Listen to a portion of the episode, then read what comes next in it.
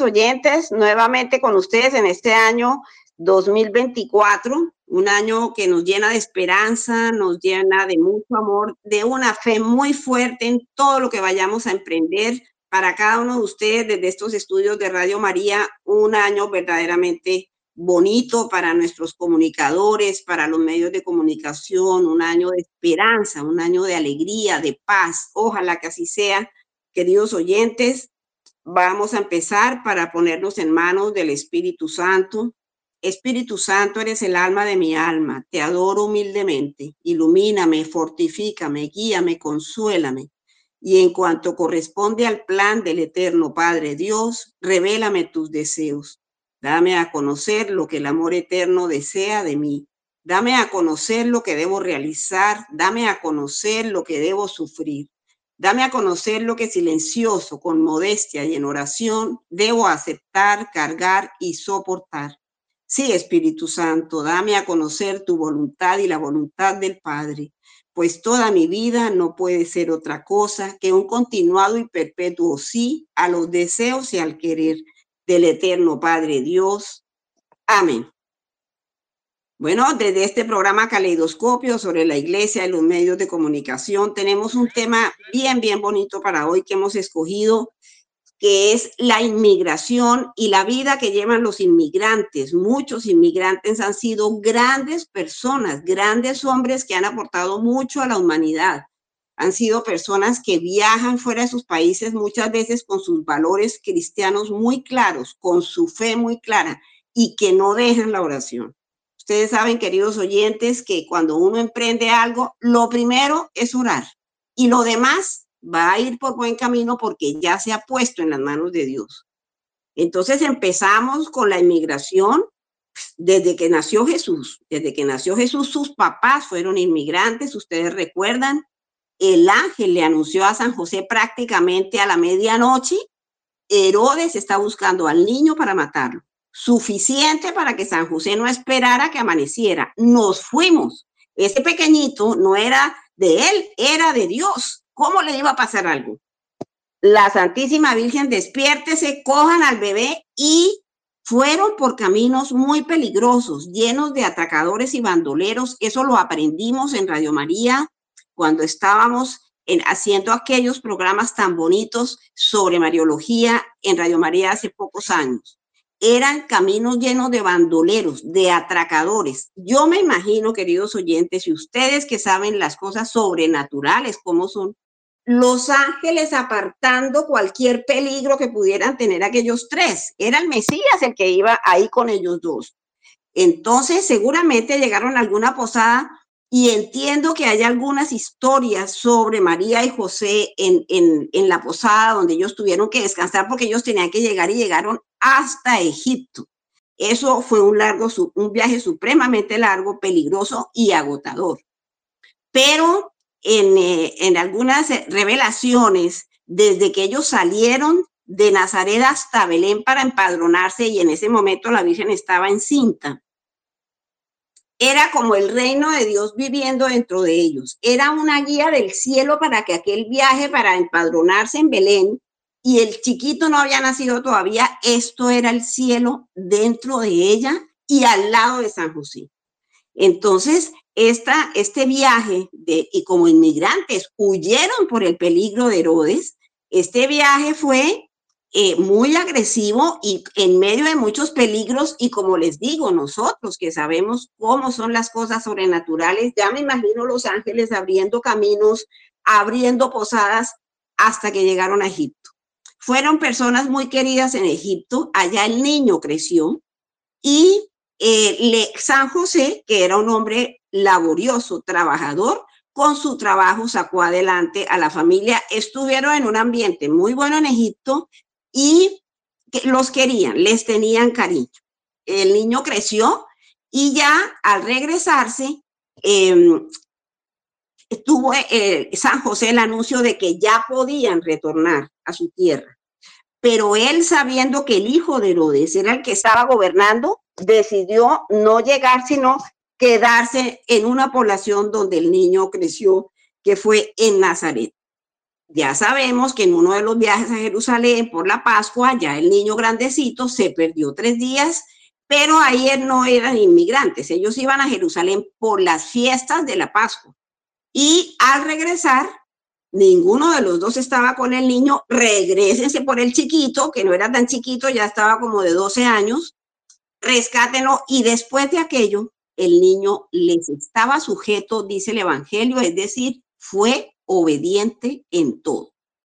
Entonces, la inmigración es muy cercana a la historia de nuestro pueblo de Israel y de nuestros antepasados. Es algo que llevamos en el corazón muchos inmigrantes, como le comentaba a Milka antes del programa, han sido grandes personajes, han sido personas que le han aportado a la historia y a la humanidad muchísimo. Y ahí tenemos, por ejemplo, ya viniéndonos más acá, como a la mitad del siglo XIX, acuerdan entre los gobiernos de Italia y el gobierno de Brasil que vengan unos inmigrantes de Italia a, de Italia a poblar el sur de Brasil y vienen varios inmigrantes. Esta no era una inmigración que estaba huyendo de algún peligro, no. Esta era una inmigración programada entre los gobiernos. Quiso el gobernante de Brasil que se poblara el sur de Brasil con inmigrantes italianos. Y llegaron al sur de Brasil, a la región del Río Grande do Sul, llegaron varias familias italianas que tenían algo en común y era que tenían una fe viva en su religión católica todos eran muy creyentes. Y em, empezaron a poblar, empezaron a buscar sacerdote que les fuera a celebrar a veces la misa, encontraron algunos que a veces iban a celebrar y no dejaban la devoción del Santo Rosario. Eran personas católicas, estaban poblando una tierra que desconocían, la oración los acompañó. Y como descendiente de uno de estos inmigrantes, nace un personaje importantísimo para el movimiento eh, de Schoenstatt, que es Juan Luis Pozobón. Joao Luis Pozobón viene a ser nieto de uno de aquellos primeros inmigrantes de Fernando Pozobón, que llegan cuatro hermanos Pozobón entre todos los inmigrantes italianos que llegaron. Y don Joao nace en una, en una familia católica, una familia de oración, con una pequeña discapacidad tenía baja visión. Entonces, si iba a prestar el servicio militar, devuelto porque tiene baja visión. Quería ser sacerdote, devuelto porque tiene baja visión. Entonces, él tuvo que irse conformando con ayudar en las labores de la casa a su papá. Y miraba muchas veces desde el campo, miraba a lo lejos como añorando algo, como una nostalgia sentía don Joao. Hay muchos escritos sobre él gracias a un padre de Schoenstatt, que es el padre Esteban Uruburu, un padre de una gran familia en Buenos Aires, que prácticamente la Virgen lo cogió y lo puso en Brasil al lado de don Joao. Entonces, todos estos son escritos de uno de los padres de Schoenstatt, muy, muy bueno, el padre, como les cuento, Esteban Uriburu. Don Joao crece y se casa. Se casa con Teresa Torcuato, una mujer a la que él amó mucho, tenían un, él tenía un negocito y en ese momento ella era una gran cocinera y la contrataron en un hotel porque era cocinera 1A. Ella a los pocos años del matrimonio muere. Don Joao tenía un detalle muy bonito, decía, todas las mañanas le llevaba un cafecito a su casa, a su habitación, porque un cafecito no es mucho, pero significa amor y lo hacía con todo el corazón. Él amó a esta mujer. Ella enferma, ella muere y don Joao se queda con dos hijos de este primer matrimonio. Años más tarde, ya en no mucho tiempo pasó, para que un sacerdote le aconseje, trate de casarse otra vez, de tener una familia. Y se casa con una extraordinaria mujer, Teresa Filipeto. Eh, que lo, con la cual tiene cinco hijos, don Joao completa entonces cinco hijos. Fue un hombre que conoció el matrimonio, la familia, el trabajo, las dificultades, todo, y siempre fue un hombre de oración. Allá llegaron quienes? Llegaron los padres palotinos a Santa María en el Río Grande do Sul y se establecieron. El fundador de Schoenstatt fue originalmente y toda su vida un padre palotín, lo mismo que estos sacerdotes que llegaron y tenían muy en su corazón el nacimiento de Schoenstatt, había nacido dentro de la comunidad de los padres palotinos. reunieron a varios señores, los invitaron a varios retiros y don Joao conoció Schoenstatt. De manera que en 1950, queridos oyentes, cuando la hermana Teresa Tobo, que era la provincial de las hermanas de María de Schoenstatt en Brasil, ya había las hermanas de María en Brasil en ese momento, lo invitan a hacerse cargo de una imagen de la Virgen Peregrina de Schoenstatt inmensa que se puede transportar de casa en casa para promover, divulgar el amor a María y la devoción por el Santo Rosario. Tres grandes imágenes se mandaron a hacer y esta que le entregaron a don Joao cayó en las manos de un hombre que había sido ya escogido por la voluntad de Dios para hacer una gran misión. Lo que Schoenstatt ganó con esta misión de Don Joao no tenemos palabras. El mismo fundador, el padre alemán, José Kentenich, decía, y lo dijo aquí, lo dijo también en Alemania, ¿ustedes se han dado cuenta de lo que el Señor por Sobón está haciendo? La Virgen está entrando a los hogares, eso no lo teníamos. Esto era como un milagro. Y cuando las cosas son de Dios, se van dando solitas empezó esta, el, don Joao apenas recibió la imagen, dijo, voy a dedicarle dos horas diarias a la visita a las familias. Y así fue. La fue llevando, él era un hombre alto y fornido, él podía cargar esta imagen en el hombro y la llevó por varias familias. Conoció muchas familias pobres a las que ayudó de manera especial porque se conmovía la forma como vivían. Una vez visitó un ranchito en donde los niños se tuvieron que ir a, dormir al establo porque en la casita donde vivían con su abuelita ya no había espacio para que la Virgen pudiera llegar ahí y pudieran hacer el rosario. Cuando don Joao vio esta situación y muchas otras, trabajó intensamente por ayudar a las familias pobres por todo lo que se encontró. ¿Qué hizo la Virgen a través de su instrumento que fue Joao Pozobón? Primero, la difusión y el amor por el Santo Rosario en aquellos hogares, en aquellas familias. El amor por el Santo Rosario. Y segundo, la pastoral familiar, queridos oyentes, que se creó a través y desde la acción de don Joao, un hombre dócil a la voluntad de Dios, fue impresionante. Parejas en unión libre, muchísimas, que llegaron a los altares y bendijeron su unión hombres grandes que no habían hecho su primera comunión. Allá les llegaba don Joao, todos lo respetaban porque don Joao trabajaba con la iglesia, trabajaba con los párrocos de las poblaciones a las que iba llegando. Y esto fue una pastoral familiar impresionante. ¿Cómo les parece este detalle? Don Joao quería ser en el fondo sacerdote y le escribió al Papa Juan Pablo II. Le contó primero toda la pastoral que él hacía que era una belleza, que ellos estaban haciendo por la voluntad de Dios. Y Juan Pablo II contestó aquella carta y le dijo, nada de que de que sí, que muy bonito que sea sacerdote. Lo nombro pastoralista moderno, dice en la carta de respuesta de Juan Pablo II a don Joao Pozugún. Lo nombro pastoralista moderno y es que el gran valor de su misión fue esa pastoral familiar, bautizos, primeras comuniones de adultos, parejas en unión libre que bendijeron su unión, conversiones todas.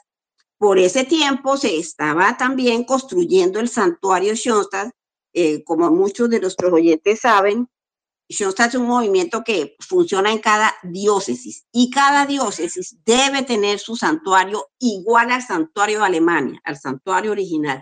Una pequeña capillita que alberga no más de 30 personas por mucho, tal como es el retablo y todo lo que se encuentra en el altar de este santuario en Alemania debe ser igualito en todos los santuarios de Schoenstatt.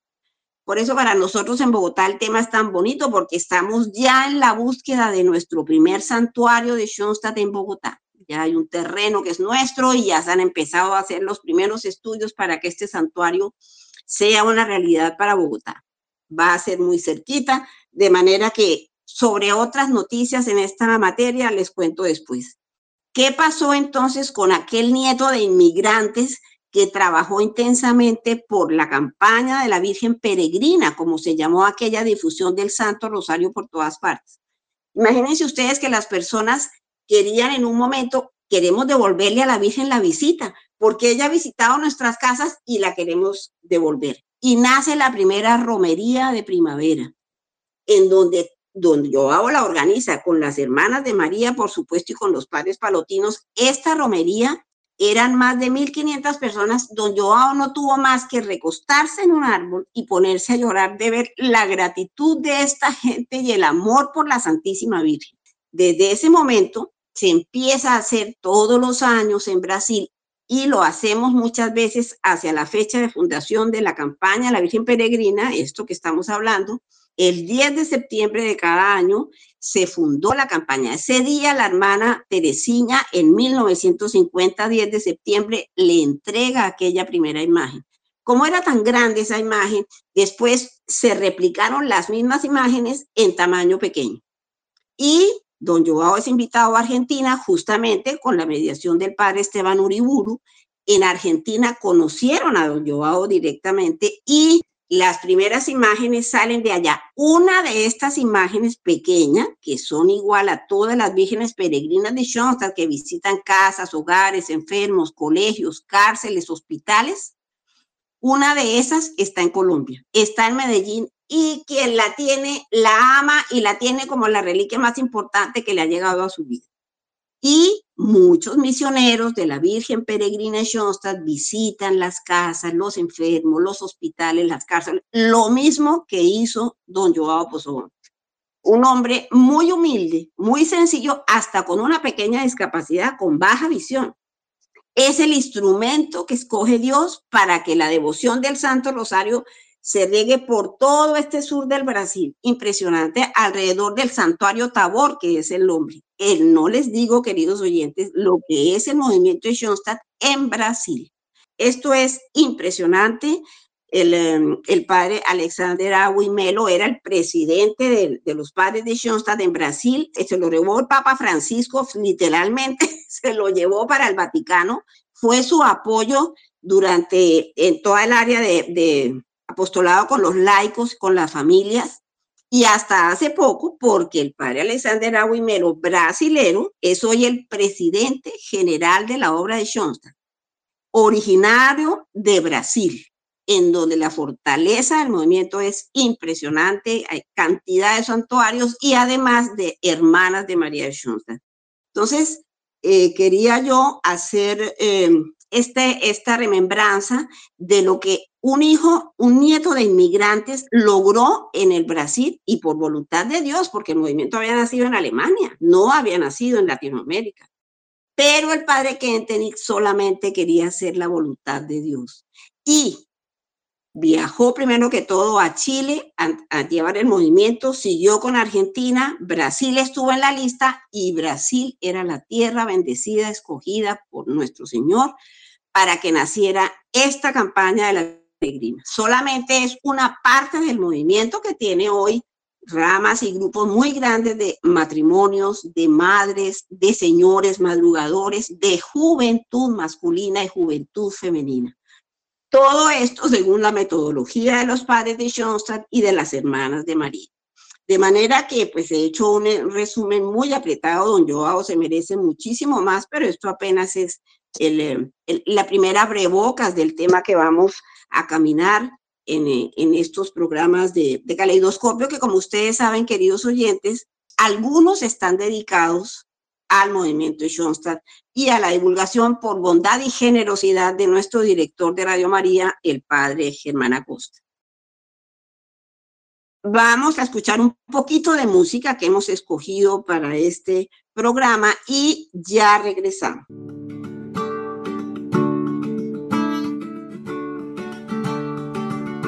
Oh Madre admirable, Virgen peregrina, es tu visita la que me ilumina, pues traes contigo a tu Hijo Jesús, que es vida, camino y verdad que da luz.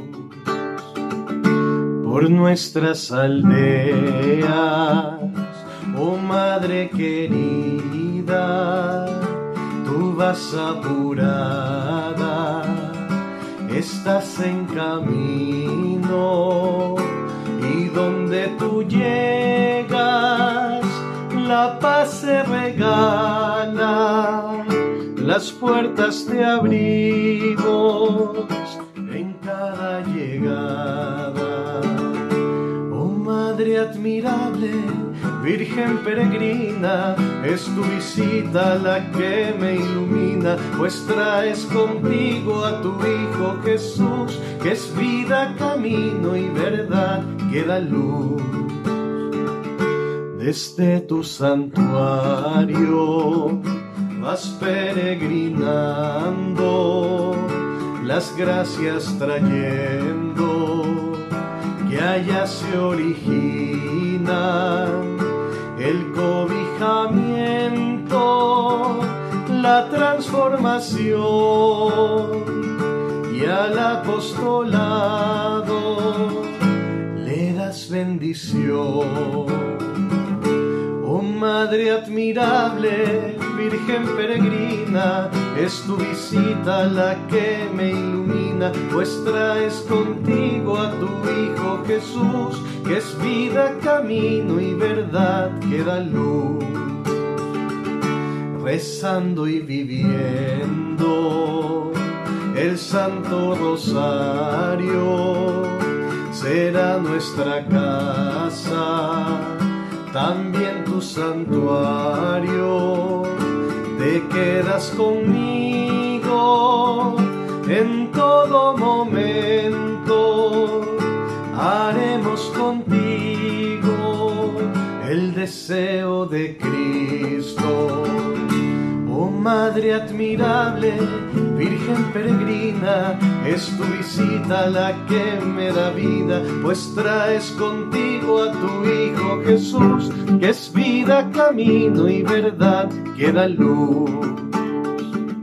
Y así, Madre mía, dulce peregrina, guiemos el tiempo que se aproxima, viviendo la alianza, tu santo misterio será para Cristo el nuevo milenio.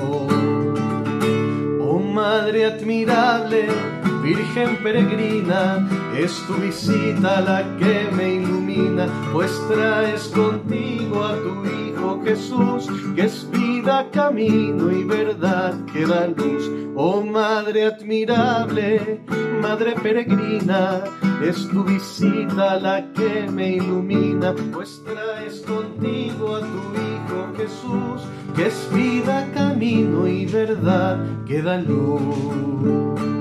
Muy bien, queridos oyentes. Entonces, invito a Milcar Hernández, que seguramente tendrá comentarios muy bonitos sobre el tema de la inmigración y todo lo que un inmigrante puede hacer y lograr en un país que no es el suyo. Amilcar. Bueno, Alida Becerra y amables oyentes, reciban primero un cordial, muy cordial saludo en este primer programa de Caleidoscopio de 2024, deseándoles a todos un muy próspero año y saludo especialmente a todos los colegas periodistas que nos puedan escuchar, todo el personal de la prensa, de los medios de comunicación. Pues un abrazo grande en este comienzo de año. Hay que hacer una remembranza hoy, indudablemente, Alida, a todos los periodistas fallecidos el año pasado, más de 150 periodistas en el mundo, asesinados, fallecidos, no, asesinados, muertos en ejercicio de su trabajo. En Ucrania nomás van 80. De manera pues que sea el momento también de hacer una reflexión por estos colegas y amigos. Y bueno, ya te escuchamos toda esa introducción que hiciste, esa lucubración sobre esa historia de los migrantes con Jesús, con la Sagrada Familia. Y bueno, ese es el comienzo de una situación de migrantes que se ha presentado a lo largo de la historia, desde antes de Jesucristo. Con Jesucristo, hoy y mañana será también el tema de la migración. La migración, el movimiento poblacional, la expulsión de la gente de sus sitios de origen, va a ser un tema que va a tener la humanidad a lo largo de su historia siempre. ¿Por qué? Porque la gente es expulsada o la gente voluntariamente tiene que salir porque las condiciones no le permiten crecer, no les permiten ser. Y eso es lo que le ha pasado a muchos colombianos. Muchos colombianos a lo largo de la historia reciente, por no decir sino 50, 100 años, pues muchos colombianos han tenido que salir del país, salir a, buscar oportunidades, salir a buscar mejores condiciones de vida, salir a estudiar. Otros han sido, han tenido que acudir al asilo, otros han tenido que irse por unas vías inapropiadas para abandonar el país. Y hay otros también que vale la pena reconocer que son lo que yo llamo los cerebros fugados. Muchos colombianos y colombianas que han salido del país después de tener una gran preparación. Tenemos una mujer en la NASA, tenemos, para no citar sin un caso, tenemos muchísimos, muchísimos colombianos triunfadores en todo el mundo. Colombianos que aquí no, no, fueron profetas en su tierra, para decirlo de alguna manera.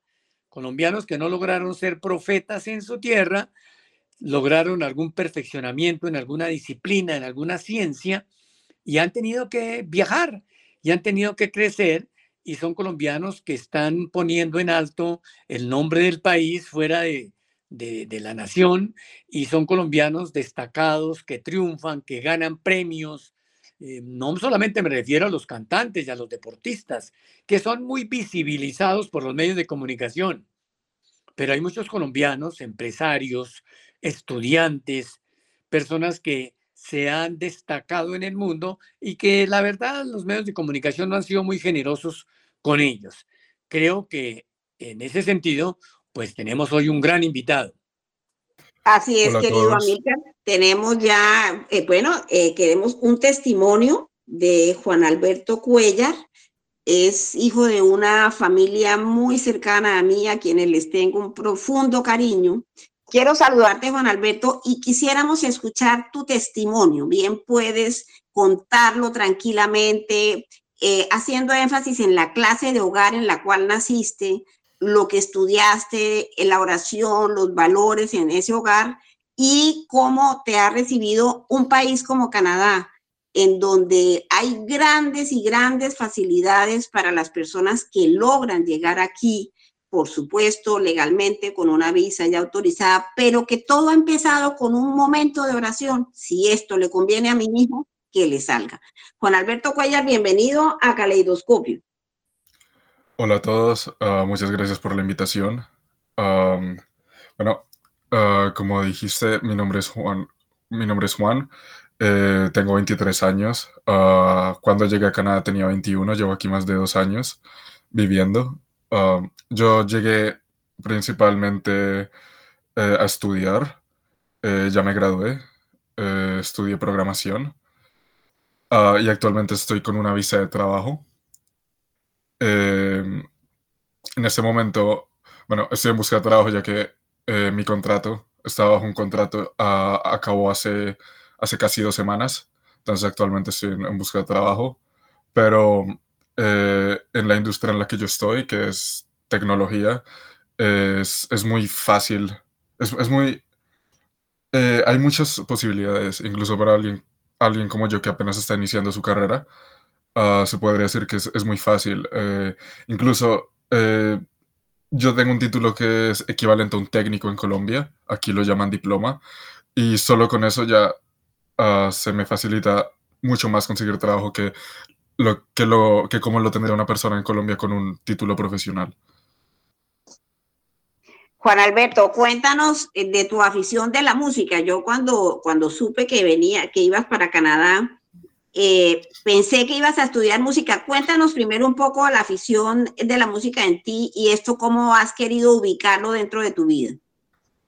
Bueno, eh, sí, yo llevo estudiando música la mayor parte de mi vida, desde que tenía aproximadamente 11 años. Empecé a estudiar música, bueno, formalmente, desde antes, ya, ya estaba obsesionado con la música. Eh, mi, instrumento principal es la batería. Eh, yo soy baterista. Eh, antes de venir a Canadá, de hecho, estudié música con énfasis en producción musical y batería. no lo terminé, pero porque me vine a estudiar a Canadá. Si, si, hubiera, si me hubiera quedado en Colombia, hubiera terminado esa carrera, por supuesto. Em, y actualmente estoy dedicado a la guitarra. Em, y es el instrumento que toco. ahora, casi todos los, bueno, de hecho, podría decirse que todos los días eh, practico más de una hora. Eh, porque, bueno, la música, a pesar de, de, que no es, no es mi profesión, no es mi carrera, siempre ha sido una parte importantísima en mi vida, sino, sino la más importante. Eh, Em, por, por, bueno, todo lo que, por todo lo bueno que me ha, traído, las experiencias, recuerdos, y la forma en que alimenta mi espíritu, si podría decirse así. Y básicamente eso, eso podría decirse de mi afición a la música. Eh, aunque no es mi carrera, eh, nunca voy a dejar de hacer algo relacionado a la música. Nunca. No, no, no quisiera que fuera mi carrera porque eh, no, quisiera que perdiera ese carácter eh, pasional que tiene y que se convirtiera en algo profesional. No, no me gustaría eso. De música tocas, eh, Juan Alberto? depende del instrumento. En la batería sí tengo el nivel para tocar cualquier tipo de música, porque bueno, llevo tocando baterías de que, desde que tenía más o menos nueve años. Ha sido, es más de la mitad de lo que llevo vivo. Eh, y entonces en la batería sí me atrevería a tocar cualquier tipo de música. En la guitarra, eh, la guitarra como hasta apenas estoy puliendo eh, mi estilo y mi, técnica. Mm, toco, toco más bien música simple, que acordes o simplemente que no requiera mucho, mucho movimiento de, de, la mano izquierda o de la mano derecha, porque aún no tengo, aún no tengo tanta coordinación ni, ni la resistencia para tocar tan rápido por, una, por un tiempo prolongado. Bueno, Juan Alberto, tengo que hacerte una pregunta. ¿Qué le dices a los jóvenes colombianos que quieren hacer lo que tú estás haciendo? Salir del... O primero, ¿por qué te fuiste de Colombia? Y después me cuentas o nos cuentas a todos los oyentes qué mensaje le puedes dar a los colombianos que quieren hacer lo mismo que tú estás haciendo. Ah, bueno, yo me fui de Colombia porque me salió esta oportunidad de, estudiar en el extranjero eh, y obviamente sin titubear la tomé. Em, lo hice principalmente porque em, no, no es imposible en Colombia tener una buena vida. Eh, se podría decirse que eh, es, muy posible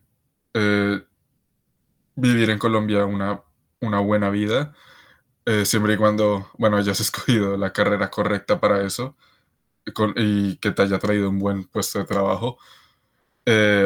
pero a pesar de eso, Canadá tiene una economía más estable y además tiene una moneda más valiosa, por lo que aquí en Canadá, con un sueldo más bajo, digamos, sin hacer la conversión a la divisa colombiana, con un sueldo más bajo eh, que lo que ganarías en Colombia, haces más aquí que lo que haces en Colombia. Eh, entonces aquí el dinero tiene más valor. Eh, es más fácil, es más fácil, digamos, tener posesiones por eso mismo. Los celulares son más baratos acá, los carros son más baratos acá. Eh, no me atrevería a decir que las propiedades aquí son más baratas. Quiero decir, aquí todo es más barato, pero no sé si eh, no sé si las casas aquí sean más baratas. pero por todo lo demás, ese fue el principal motivo por el que me vine acá, por la economía canadiense. Que si bien no es la mejor, eh, del mundo eh, está muy por encima de la colombiana. Entonces, Juan Alberto, cuéntale a los oyentes, por favor, em, eh, cómo, si tu hogar es un hogar católico, si es un hogar de oración o no, y cómo has vivido tú ahora solito en Canadá, cómo has vivido tu fe. Cuéntanos esta parte. Bueno, yo crecí en un hogar católico. mi, mi mamá es muy, es muy creyente. Eh, ya ora el rosario todas las noches desde que tengo memoria. Eh, y, va a misa. Eh, como, bueno, es, una muy buena feligres. Eh, yo desde que estoy acá, bueno, digamos que no, no, no he tenido, no, no, he tenido mucho tiempo para, eh, para practicar mi fe, ya que, eh, bueno, cuando llegué acá no solo estaba estudiando, también estaba trabajando, entonces básicamente ahí se me iba todo el tiempo, porque, bueno, eso es algo que a lo mejor debería mencionar. estudiar en, en el extranjero siempre, o sea, tener en cuenta que la, la, moneda colombiana no es muy valiosa, siempre, es, siempre, siempre hay que contar con la posibilidad de que, de que hay que trabajar, ¿no? Eh, entonces, estudiar y trabajar es algo muy común acá, no solo para inmigrantes, incluso uh, la mayoría de, gente que está aquí con sus familias, sean canadienses o sea gente que llegó aquí muy pequeña, todos estudian y trabajan. Es muy raro conocer a alguien que solo estudia. Aquí existe eso. Aquí, aquí eso, esto está muy, muy establecido y mi experiencia en Colombia, lo raro es, es, conocer gente que estudia y trabaja a la vez. Aquí todo el mundo estudia y trabaja. Eh, y bueno, por eso mismo eh, no, no, tuve tiempo. Eh, eh no, no, he tenido tiempo de practicarla, eh, pero, pero mi fe está intacta dentro de mí.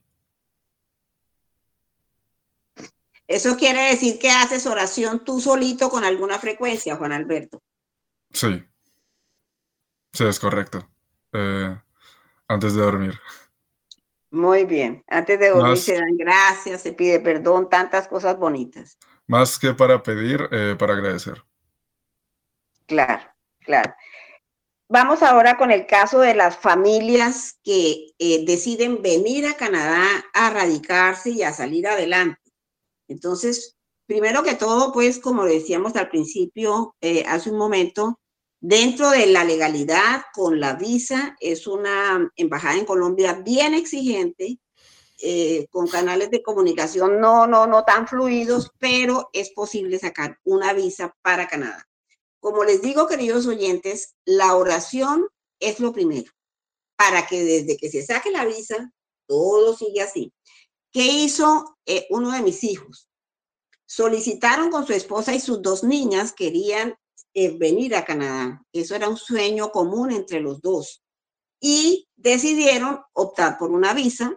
Eh, eh, tuvieron la, la gracia de poder pagar un asesor para que les gestionara la visa, porque ya se mueven más en estos terrenos. Y en principio, después de varios meses, la visa les fue negada. Esto era el sueño de aquellos dos en el piso, con el de las niñas, porque también a la chiquita les explicaron, no salió la visa. Sin embargo, una persona que les aconsejó, pidan una reconsideración. Y así lo hicieron. Y para sorpresa mía, totalmente inesperado. Yo ya muy contenta porque no se iban a venir para Canadá, iban a estar cerquita de mí con las chiquitas. Les aprobaron la visa en la segunda instancia y esto fue cuestión de dos meses organizar todo y empiezan las cosas a darse de una manera genial.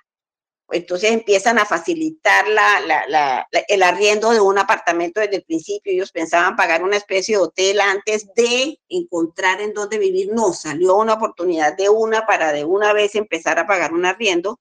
Sus niñitas están hoy estudiando, las dos en colegio. El colegio aquí es gratis y ahí están, pero es un colegio católico escogido por los papás. Tenía que ser un colegio católico. Y efectivamente uno llega a ese colegio y lo primero que lo recibe es una inmensa imagen de la Virgen. Y más adelante el pesebre con la Virgen San José. Estas son como bendiciones que se viven en estos países que a pesar de ser tan avanzados, tan industrializados, también aquí se vive la fe. De manera que están las dos chiquitas organizadas y los papás trabajan, especialmente en la esposa trabaja y estudia y el hijo mío, por supuesto, dedicado a trabajar y sacar a la familia adelante con una cantidad de ventajas económicas que ofrecen los gobiernos, la alcaldía en Toronto y las alcaldías en las grandes ciudades ofrecen grandes beneficios a los inmigrantes justamente buscando que permanezcan aquí, que permanezcan en Canadá, un país que tiene un periodo de invierno un poco largo, pero es cuestión de acostumbrarse, o sea, cuando uno quiere salir adelante y el sueño de uno es radicarse en otra parte, en oración. Y aquí les ha acompañado la oración, no solamente la mía, la esposa de mi hijo es una mujer de fuerte oración y de un hogar muy, muy católico. Y yo pienso definitivamente, queridos oyentes, que estos planes se ponen en las manos de Dios, siempre desde el principio, de manera que Él vea, no son mis planes, Señor, son los planes tuyos para mí. Dime si aquí estamos en sintonía, esto va como por buen camino, esto como que se me está dañando, esto empezó por mala pata. Siempre la voluntad de Dios primero que todo. Y ahí meterse en ese camino, así como fue la voluntad de Dios, queridos oyentes, que el rosario, el Santo Rosario y su devoción se empezara a divulgar en el sur de Brasil con la Virgen Peregrina Schoenstatt y fue tanto su voluntad que aquello se abrió paso solo, se estaba fundando una parte muy importante de un movimiento que hoy se extiende por más de 200 países. Y esta, esta voluntad de Dios se manifiesta también en cada uno de nosotros. Como pedimos muchas veces la mamá, si esto le conviene a mi hijo, si esos son tus planes, Señor, que se haga. Y así puede suceder con muchos de los oyentes y muchas de las familias y muchos muchachos que quieren cumplir un sueño, pero eso sí, conectados con el Internet, con todas las posibilidades, y en eso Juan Alberto me, me confirmará, todas las posibilidades de estudio que ofrece un país como Canadá o un país como los Estados Unidos. Yo no estoy casándome que tienen que ser con Canadá, no, también pueden, pueden, pueden darse muy buenas oportunidades. Tengo el caso, una persona muy cercana ya está terminando su comunicación social y ha salido una oportunidad para coronar en los Estados Unidos y las ventajas realmente son buenas. O sea, todo lo que pinta aquello es bueno. Todo es, queridos oyentes, poner estos planes de los hijos de uno y de, de uno mismo en la voluntad de Dios sabiendo uno que la historia de los hijos de uno no es la historia de uno, es la vida de ellos y son los planes de Dios para ellos.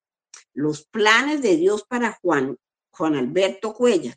Los planes de Dios para que siendo con esa, como dice él, pasión por la música desde sus nueve años, tocando la batería y ahora dedicado a la guitarra dentro de una total libertad de creatividad de él y de acompañarse con la música.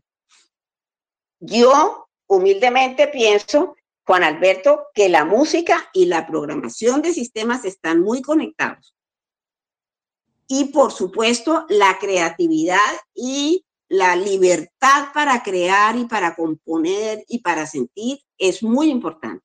Pero ya mostrará el Señor sus planes con Juan Alberto, cuáles van a ser. Apenas tiene 22 años, es bien, bien serio en sus cosas, un muchacho de muchos valores viviendo sus valores y como nos contó hace un rato, con la oración frecuente en las horas de la noche. Y, por supuesto, allá verá él cuándo tiene tiempito para ya ahora sí ubicar un templo en donde pueda frecuentar. Eso para nosotras las mamás es súper importante, pero ya cada persona seguirá su camino. Lo importante es que los planes de Dios se cumplan, queridos oyentes, en sus hijos, en sus hijas, en, los, en las familias de sus hijos, los planes de Dios se hagan en ellos.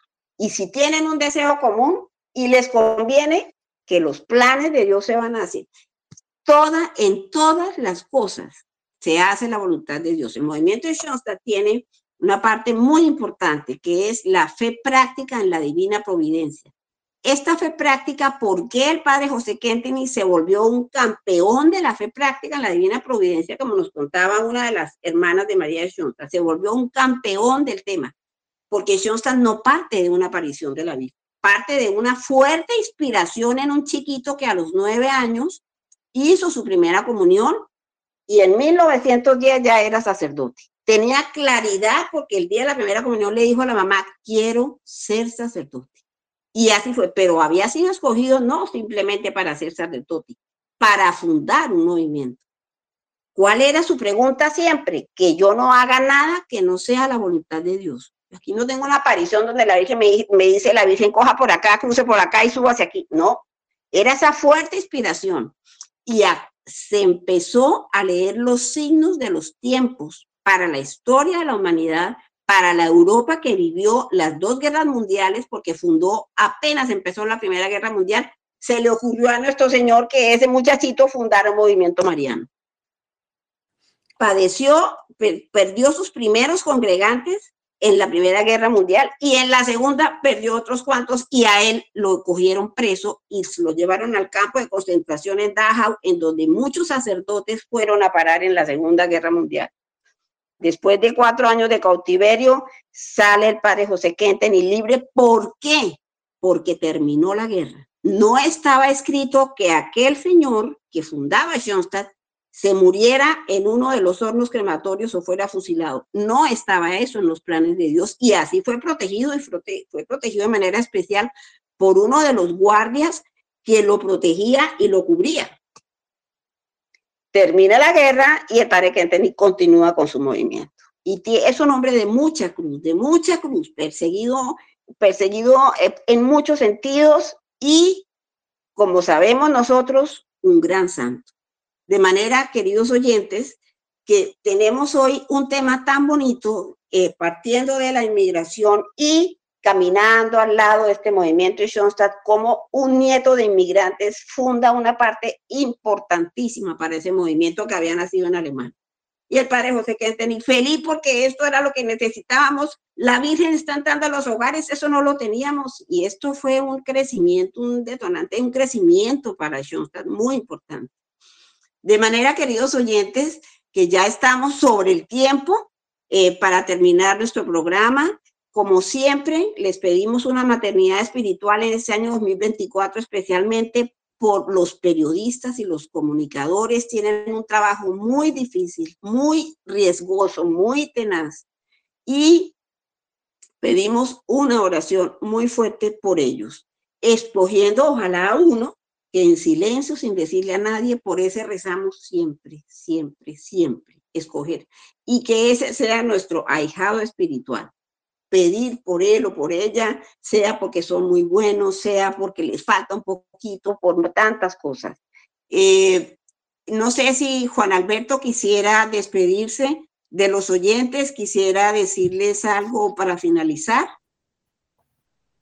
Eh, bueno, Em, sí, me gustaría añadir que, ah, que si tienen la oportunidad de, conocer otra cultura, de, conocer otro país, que la tomen, porque eh, salir de, digamos, del ambiente en el que uno crece para entrar en uno totalmente nuevo, ah, le cambia a uno mucho el, horizonte, le, da muchas perspectivas y siento que, siento que después de esta experiencia, eh, veo la vida de una forma muy diferente a como la veía en Colombia.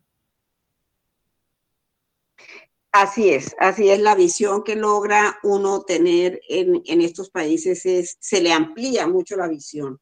Eh, no sé si Amilcar en este momento siga conectado eh, para despedirse de los oyentes, querido Amilcar. Bueno, muchas gracias por la invitación, mucha suerte a Juan Alberto Cuellar por allá en Canadá, que sea un modelo de colombiano triunfador y que en poco tiempo volvamos a entrevistarlo y nos cuente tanto los triunfos en la tecnología como los triunfos en la música. Suerte.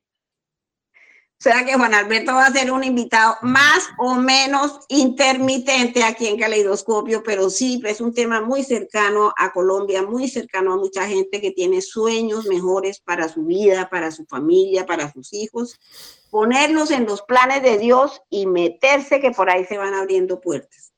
También, eh, también la vida en Colombia, nos cuenta Juan Alberto, es posible también vivir bien siempre y cuando uno se prepare, se prepare, estudie. Y, por supuesto, eh, los planes de Dios en cada persona puede salir un buen trabajo. También en Colombia puede sostener a su familia, ayudar a su familia. Esto es una maravilla. El colombiano es muy, muy solidario, muy la familia en Colombia es como una cadena, tal como teníamos noticia desde hacía rato por alguna investigación que se hizo hace muchos años. La familia en Colombia es tan fuerte que ese país está de pie por la unidad de que es la célula de la sociedad, la familia. De manera que, queridos oyentes, vamos a ir em, terminando ya. Un agradecimiento y eh, especialmente a Padre Germán por estos casi 20 años hemos estado al aire con Caleidoscopio, al Espíritu Santo le agradecemos como decimos con Amílcar, no somos los mejores, simplemente tratamos de hacer un programa que le agrade a él, al Espíritu Santo, a la Santísima Virgen, que estén contentos.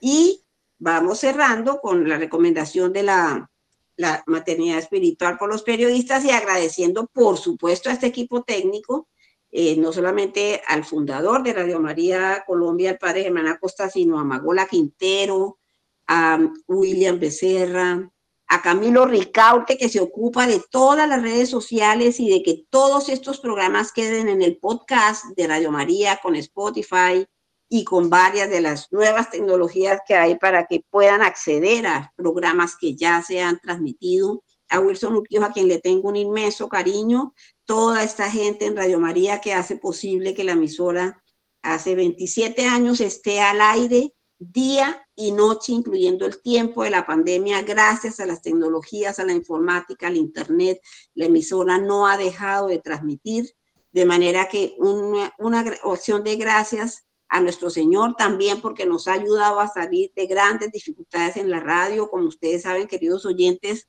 ayudar a la radio es muy importante, no hay un solo comercial, no hay nada de publicidad y solamente la donación del oyente ayuda al sostenimiento de Radio María.